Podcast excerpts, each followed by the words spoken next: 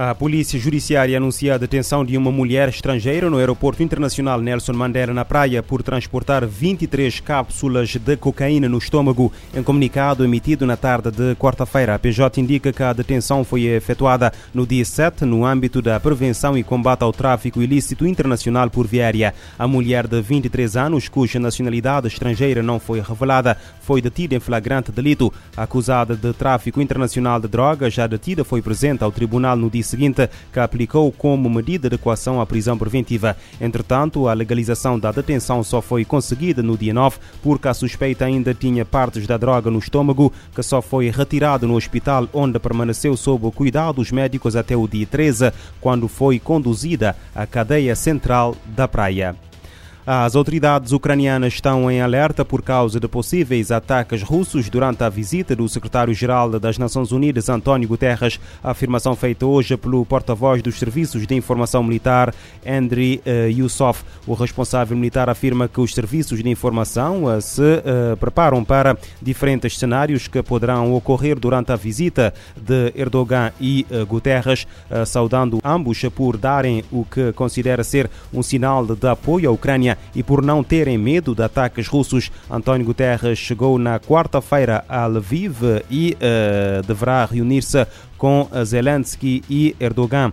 O secretário-geral da ONU terá ainda à espera uh, uma concentração em apoio dos prisioneiros de guerra ucranianos que se uh, renderam às forças russas em Mariupol, no sul da Ucrânia. Familiares desses presos de guerra uh, vão pedir a Guterres e a Erdogan para que ajudem a garantir a segurança em cativeiro na Rússia ou em territórios controlados por Moscovo.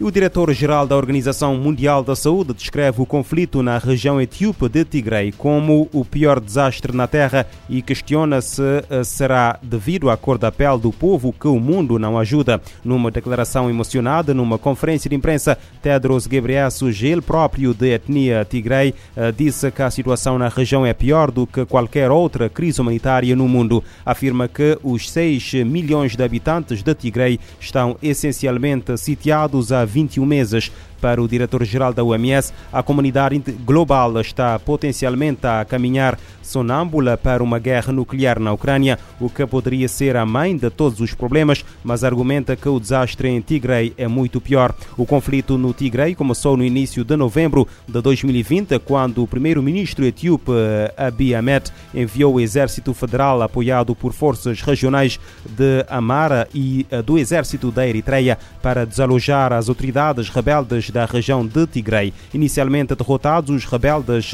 do Tigray recuperaram o controlo da região no uh, decurso de 2021. Os combates quase cessaram desde uma trégua em março, mas a situação humanitária continua catastrófica naquela região do norte da Etiópia, onde a pouca ajuda humanitária tem chegado desde então.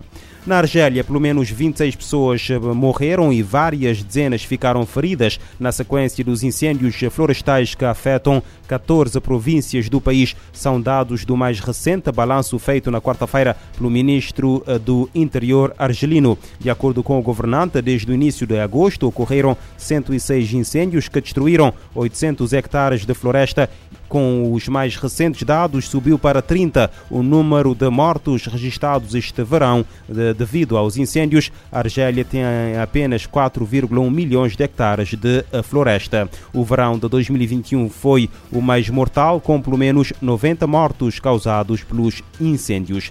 No Brasil, uma operação da Polícia Militar do Rio de Janeiro a uma casa ligada ao tráfico de drogas esta quarta-feira acabou com a detenção de um menino de 12 anos que se constatou ser o líder da rede. De acordo com a plataforma G1, o menor terá assumido a gestão da rede criminosa após os pais terem sido presos por tráfico de droga. O menino foi detido após a polícia ter apanhado o uh, jovem na posse de uma grande quantidade de material estupefaciente e uma pistola falsa. A operação da Polícia Militar acontece após uma reportagem do G1 ter revelado um esquema em que os traficantes usavam crianças para o tráfico que acontece em plena luz do dia. E os novos casos de varíola dos macacos aumentaram 20% em uma semana em todo o mundo. De acordo com a Organização Mundial da Saúde, já foram contabilizados 7.500 novos casos. De acordo com o balanço feito pela OMS em conferência de imprensa, o total de contágios desde o início do surto em maio ultrapassa os 35 mil. A doença já provocou 12 mortes. A Organização Mundial da Saúde apresentou uma atualização da situação global sobre a varíola dos macacos, com cerca de 75 mil suspeitas de infecções em 92 países. Deste total, 35 mil casos foram confirmados, com 12 óbitos. Almost 7,500 cases were reported last week. O diretor-geral da agência da ONU, Pedro Ghebreyesus, informou que só na última semana houve um aumento de 20% em relação à semana anterior. A maioria dos casos vem da Europa e das Américas e ocorre entre homens que fazem sexo com homens. Na entrevista a jornalistas em Genebra, Tedros foi perguntado sobre o Brasil, que está na lista dos 10 mais afetados. A OMS informou que já está trabalhando junto à Organização Pan-Americana de Saúde para apoiar o país. A agência reforçou a importância da saúde pública brasileira em implementar ações e divulgar informações sobre como as pessoas em risco devem se proteger. Em julho, a OMS declarou a doença uma emergência de saúde pública de interesse internacional. Para Tedros, é importante que os países estejam preparados, freando a transmissão através de seus sistemas de saúde e informação.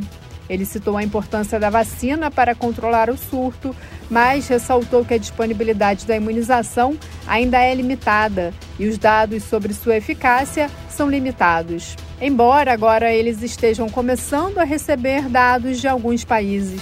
O diretor-geral da OMS disse continuar preocupado que o acesso desigual a vacinas, assim como aconteceu durante a Covid-19, se repita e que os mais pobres continuem sendo deixados para trás. Da ONU News em Nova York, Ana Paula Loureiro. Com casos registrados em 92 países, a varíola dos macacos circula quase exclusivamente na Europa e na América e quase todos os contágios são identificados em homens que praticam sexo com outros homens.